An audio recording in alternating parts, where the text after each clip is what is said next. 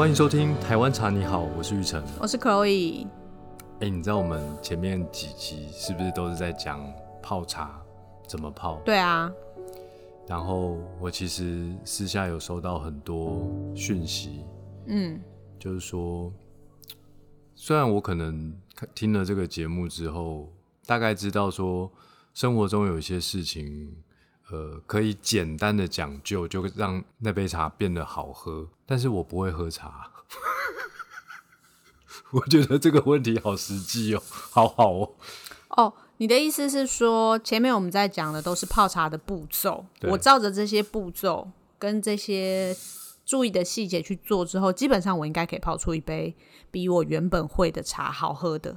对，但是可能在喝茶这件事情上面但，是我喝不出来它好不好喝。对对很多人对对很多人来说，可能还是有心理障碍，因为茶这个东西一直给人家一种，哎、我不太会泡茶、哎，哎，我不太会喝茶、哎，这两个问题到底是茶界的谁造成的？真的应该拖出来鞭尸才对，怎么可以这样子呢？我觉得我我不太会泡茶这件事情是为什么没有人很容易会觉得卤肉饭吃起来好困难？我吃不懂卤肉饭，但是有人会说我不会煮卤肉饭啊，这是事实。煮是一回事，那就是泡茶嘛吃呢？对对对，我觉得吃或喝就是品这件事情，应该是很天生自然的事情。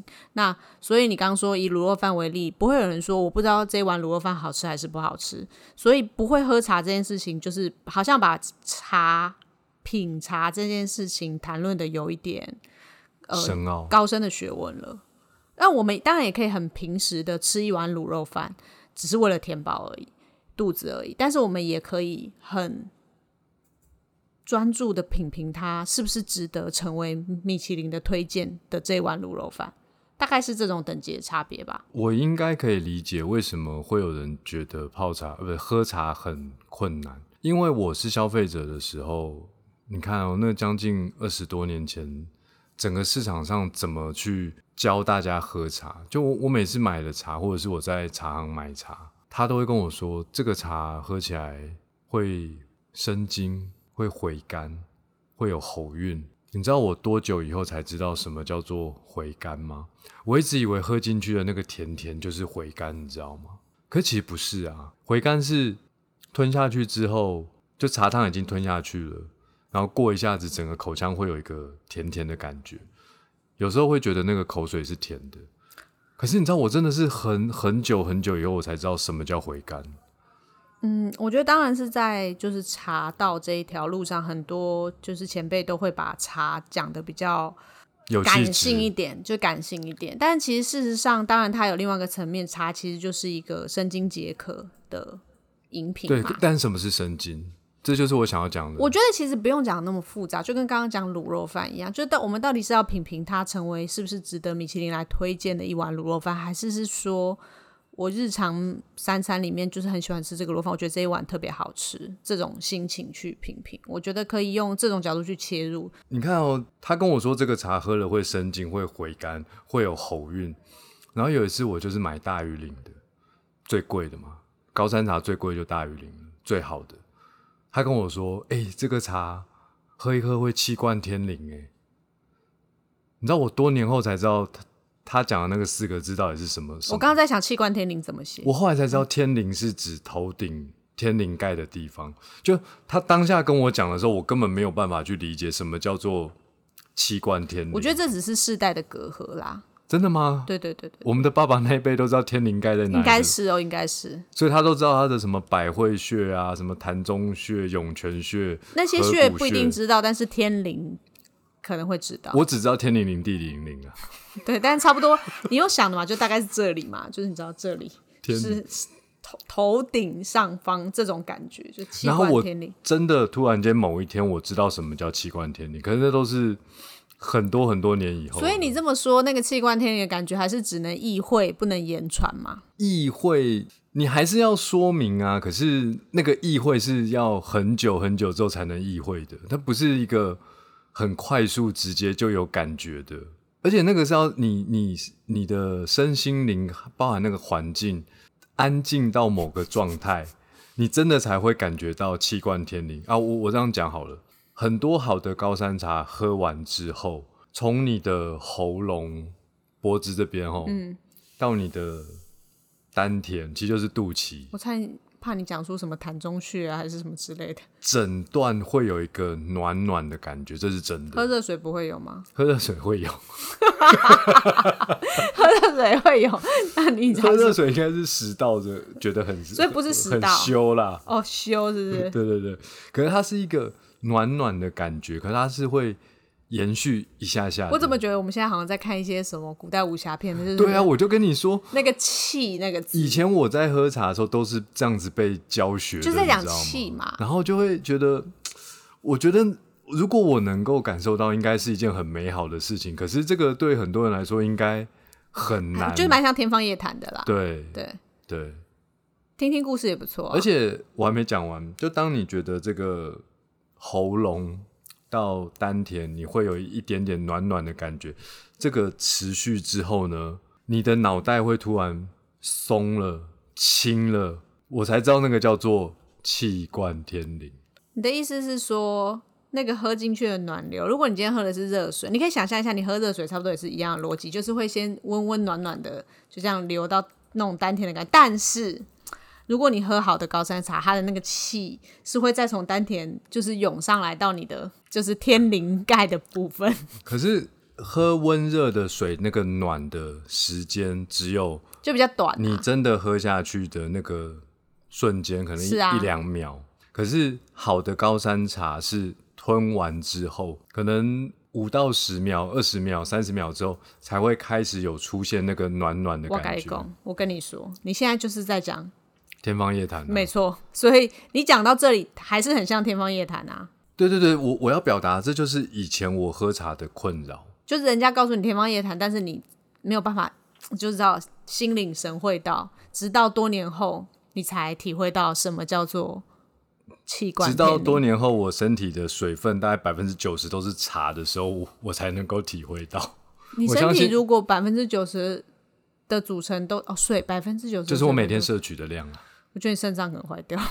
不会啦，不会啦，茶也有一定的。如果你一天要喝三千 CC 的水啊，你的确有喝喝，CC 的茶吧？你应该有喝快要三千 CC 的茶。没有啦，没有啦。但至少有百分之九十是茶，不好说九 百分之九十是茶这件事不奇 怪我？跟你讲，更多的每天喝五千 CC 的酒。或者是可乐啊之类的。对对对，好了，就是扯开话题，反正就是说，你也是到了喝茶好一段时间之后，才理解什么叫做气贯天灵。当我开始发现我头发有一些白发的时候，我就感感就学会了。所以这需要一些岁月的增长才对对对，所以当我后来做金圣宇的时候，其实我一开始也没想那么多，然后我也是用这样的方式去跟来到店里喝茶的客人说，这个茶喝下去会生津、会回甘、会有喉韵，但我我不敢说器官天灵。因为生津回甘听起来还蛮常见的嘛，就是徐若瑄也有说啊。但是我发现，其实当你每次这样子说完，客人还是不能感觉到那个，用微笑代替尴尬的那种感觉。所以他其实不不不不能理会，就体会那个什么叫做生津回甘的感觉。对，所以呢，我发现如果我再不改变的话，客人可能来了一次就不会来第二次了。不会啦，他因为你的那个卷发嘛，可能还是会再来看一次。哦，真的、哦，对对对所以我后来就一直维持烫卷发。对，就是这个招牌的形象就是必须存在，不然大家会忘记。对对对，所以为了要让茶，呃，它不仅仅要好喝，它还是要用大家听得懂的方式去诠释。所以我后来有一天就灵机一动，刚好因为我属鸡吧，你还是唱歌吧。你可以不要再讲冷笑话了。我我发现我让你唱点歌，你好像比较不会讲冷笑话。拜托你唱歌不要了不要拜托拜托，因为你知道有粉丝在我们的客服信箱里面就是留言说他很喜欢令唱的歌那声，怎么好意思？然后我又那么久都阻止你不要唱歌，因为我觉得这样很破坏我们就是讲话的节奏。所以如果你要变成讲冷笑话的话，你不如就是唱歌好了，真的假的？因为唱歌比较短啊。冷笑话呢，会冷很久吗？对啊，我会觉得就是我有点难，就是回到那个刚刚讲话的那个节奏不。行不行，我要继续表达我的灵机一动。好，灵机一动。灵机一动，你知道那是怎么动吗？好烦哦、这个很关键的。就是一修和尚这样噔，我真的噔觉得我那样子想到，真的对于台湾茶来说是一个很棒的事情。你是在泡澡的？时候想到的吗？不是不是，就是阿基米德他要发现浮力原理的时候，他就是那又是另外一个故事。哦，OK OK 我泡澡的时候解决的是另外是铁罐的样子。好，没关系，这个故事可能之前讲过了。那你说灵机一动怎么了？对我灵机一动之后，我就想到说，哎、台湾茶不就是天然的香水吗？然后我很多朋友他都有喷香水，是他可能不喝茶，但是他一定懂香水有一个前中后味的概念。那什么是前中后味呢？就你喷香水，你看哦，你先一开始喷的时候就前面是立刻可以闻到的味道，对不对？然后过一下子它会转变，然后当你几乎忘了你今天是不是有喷香水的时候，哎，怎么还香香的？那个差不多就是后味，大概都一个小时以后了啦。对，所以，如果把喝茶用时间的概念去拆解成三个阶段，就借用这个前中后味的概念，比如说喝茶前，喝茶前会有什么味道呢？绝对不会有味觉，一定是嗅觉嘛。所以前味就是喝茶前鼻子闻到的香气。那中味是什么？已经喝进去啦。茶汤在口腔中的甘甜度，还有它的气味，当然还要加上触感。茶汤是有触感的，后味是什么？茶汤吞下去之后，所有的身心灵感觉。然后当我这样跟客人讲完之后，他就说：“不用说了，我自己来试试看。”然后他真的就可以喝到我刚刚跟他讲的，是呃比如说呃高山茶可能普遍会有果胶质口感，果胶质口感这个比较好理解嘛，就是滑滑稠稠的嘛，果胶嘛，对不对？哎，这个茶真的在口腔里真的跟那个水不一样哎，他就觉得滑滑的、稠稠的。然后茶汤吞下去之后，我说，哎，其实还是会有一些感觉的，就是可能口腔会有残存一些茶香啊。他就会用这个时间的概念，真的把喝茶分成三个阶段。哎，他就觉得，哎，我现在真的口腔真的有花香哎，真的有一种香味。是啊，就是如果说好，说这一集就到这边结束，谢谢大家。不是，如果说你今天其实简单讲，就是你把气关天灵啊、回回回甘啊、生津这些东西，就是说成现代的人们比较能够理解的方式。不仅仅如此啊，喉韵生津、回甘、气贯天灵，这个就是鱼，你知道吗？什么鱼？这是鱼。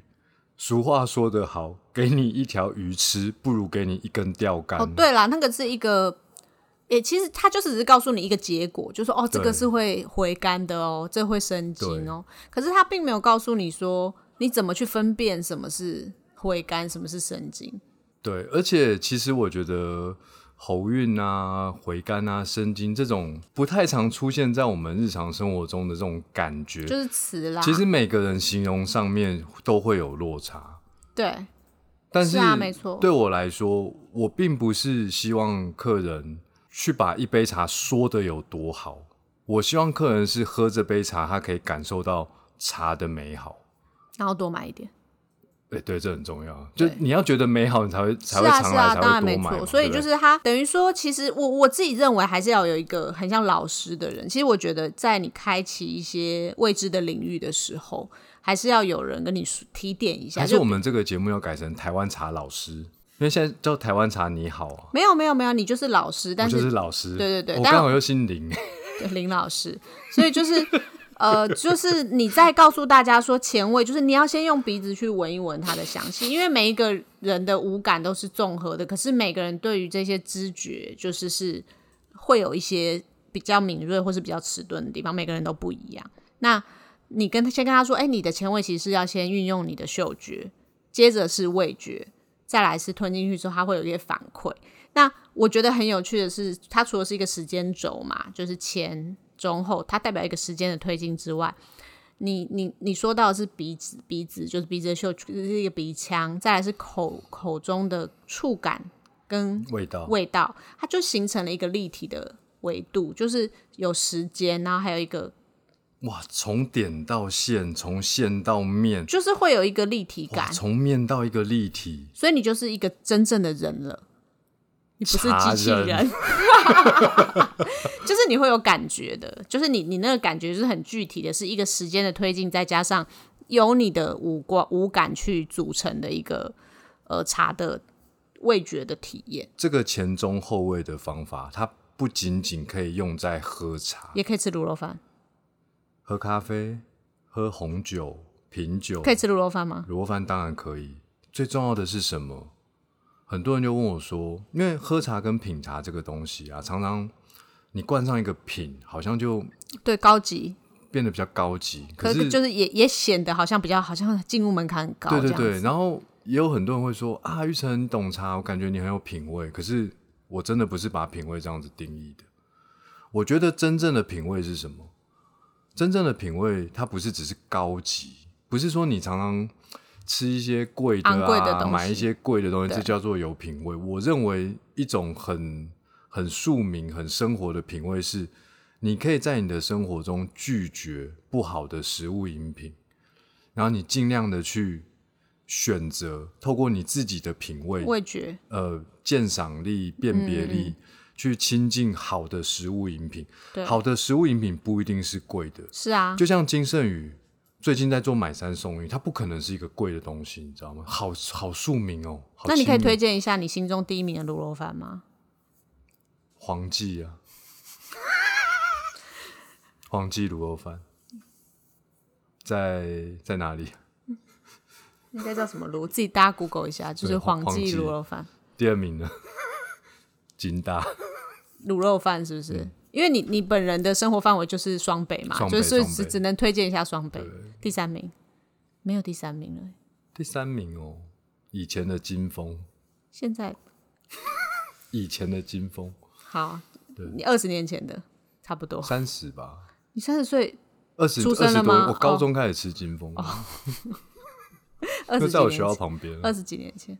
对，好，反正就是大家可以用这个前中后卫的方式去，就是吃东西、喝东西都可以用这样的方法去评鉴这个东这个食物饮品，呃，它的带给你身体的感觉是什么？，然后其实我必须要讲哦，既然是讲方法，不是讲答案，你就有可能利用这个方法感受到一些不好的食物饮品在中味或者是后味给你一些不舒服的感觉。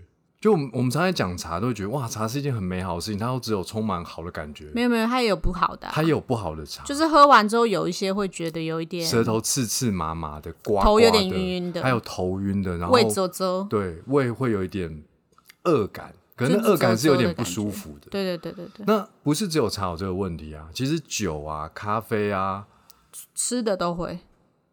最常出现的很多在呃市场上的是什么？前味很香香的很很香，很吸引你。可是你吃进去之后，在中味跟后味给你一些身心灵上不舒服的感觉就。比较负担啦。对，这个一定是所谓的比较不好的食物饮品，是，就是要开始试着去减少，让它进入你的身体。对啊，因为它应该势必会对你的身体造成一些影响。如果你在中位或是后位感觉到你你有去意识到，其实你会有点不舒服的时候，那就的确是要减少吃它。并不是你今天真的工作压力大或被老板骂，都不是，是因为你刚刚可能吃了一块炸鸡排，或不一定是炸鸡排，就我们我们不需要去指出什么东西，什么东西都有都有好的，也有也有就是没那么好的。对，可是就是要特别去注意后位的时候，因为后位是骗不了人的。嗯，前味可以用一些方法，中味也可以用一些方法。那这些方法有些是天然的，有些是不天然的，让你会产生它好好吃的当下的感觉。可是这些不不天然的方法在后味它是藏不住的，它就会让你的身体开始有一些不舒服的感觉。那这时候你不一定要去吃一些胃药，你只要下次不要去吃那个东西就好。就是要开始注意这件事情，慢慢的你就会成为一个可以在生活中你接触到的食物饮品，成为一个有鉴赏力、鉴赏它真正的品质的能力的人，这样就是一个有品味的开始。对啦，就是说当然就是哦，讲到这里，讲到前中后味，我们就是金盛源商品在包装上面会标示一些前中后味的星星符号。那星星点灯照亮我的家门，都没听过，对不对？有啦，我有听过了，就是很老派。我我以为你要唱那个杨乃文的，杨乃我应该给你唱。不要不要不要不要，我我不想要那么红。星星堆满天，这我本人主打歌，好，那就是星星的符号。那很多人都会觉得，当然星星感觉越多，就好像越棒，对不对？有一天有个客人问我一个问问我们同事一个问题，我觉得蛮有趣的，我相信大家一定也会问。他好像是问阿里山金萱跟白毫墨，哎，好像还是白毫茉莉之类的。那阿里山金萱在中位的表现比较好，白毫茉莉是前位嘛？然后他就说，为什么那个白毫茉莉前面那个星星这么多，啊，阿里山金萱就是中中的那种感觉？那为什么阿里山金萱卖的比白毫茉莉还要贵？那我们同事给他解释是说，其实他这款茶他自己的前中后位的表现，就像茉莉的这个一定是前面很香、啊，很香，第一就是那个前味的感觉给人是很、很明显的感觉，所以它的前位可能有四颗星，但是它的中位跟后卫，后卫可能只剩下一颗星。那可是金轩可能他从头到尾表现都是比较准、比较平平顺、比较调和的，啊对，所以他没有一个特别突出的星号。那看起来好像对于那个大哥的那个消费者，他就会觉得说，那这平平诶，为什么它贵？就是为什么比较贵？但是其实到了最后，那个我们同事就讲完之后，他还是觉得不太理解，他就说：“那我泡给你喝。”他就在我们的门市试喝之后，他说他才理解说：“哦，中金萱是果然是比较平均、平衡、调和的味道，他比较喜欢。但他的太太比较喜欢茉莉，他喜欢就是你知道前面闻起来香香的，可是他可能喝茶的量没有喝那么多，他只喝一两杯小杯的，他就觉得他够了，他就这样就可以了。所以我觉得还是依据刚刚讲的前中后会去认识这个食物食品，然后那如果在金生宇的话，星号的话可以帮助你知道说，哎，这款茶它是前味特别突出，还是是中味或是后味，或者是它是一个很平衡的茶，那你可以根据你自己的喜欢去挑选这个茶品。对了，用茉莉跟那个金萱来比较的话，就很像你去游乐园的时候，嗯，茉莉是什么？坐云霄飞车，它很有感觉，可它一下就结束了。云霄飞车如果十分钟，大概所有人都心脏病发作了，你知道吗？但是你知道金萱这种，就很像你旋去转木马，不是你去闯鬼屋，它其实会有一个故事，会有不同的桥段，这样子。那我可能不会喝金萱，因为我真的很讨厌鬼屋。我只是这样比旋转木马吧，旋转旋转木马也很快啊，一两分钟没有没有，可是旋转木马就是很这样，你知道，就是很欢乐，但是平，就是你知道，哦，很平衡，很 smooth 的这种对对对这种感觉，就看你喜欢刺激比较快速有感觉啦，还是比较持续一个没有那么对啦，的的确的确就是喜好。那当然，呃，我觉得透过有老师，刚刚讲林老师或者是那些星星符号，可以给你先一点点指引，告诉你说，哎、这个大概是什么感觉哦。然后你再有这样子，前面会有一些指引之后，你再去喝这个茶，你可能会对它有更多更多的认识。好，以上就是今天的节目，希望大家喝茶不再有困扰，用前中后味哦，让你一分钟就学会喝茶。我是玉成，我是 Chloe，大家拜。拜拜